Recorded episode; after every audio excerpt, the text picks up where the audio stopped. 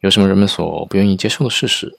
作者 Larry Lama 这里的话是列举了十二个来自各个方面的一些生活的真相，算是。Quora selected.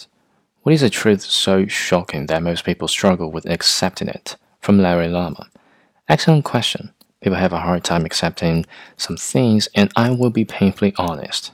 Your secret crush could easily get over you when you stop replying messages, calls, or stop saying hi. There is always someone more beautiful or handsome than you. It is true that today one is down and tomorrow they become the big man in the town or big woman.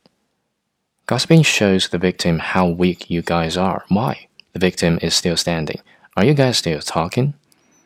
The people that love us the most crush on us the most, ignore us, gossip about us, never want to show they like us, avoid us, slander us. You just love me, that is why you are behaving that way. Sex is useful in a relationship. Just be careful not to make babies that you can't handle. Being rich is good, being happy is better. Be rich and happy.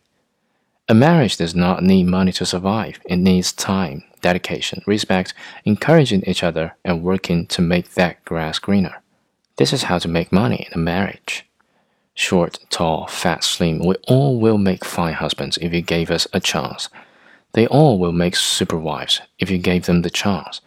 Appearances are just a social pressure. Overcome them. Africans are smart and they love wise people. Try dating one day. Wise people are interested to meet Africans. Allow them to do so. Politics is terrible, even in third world countries.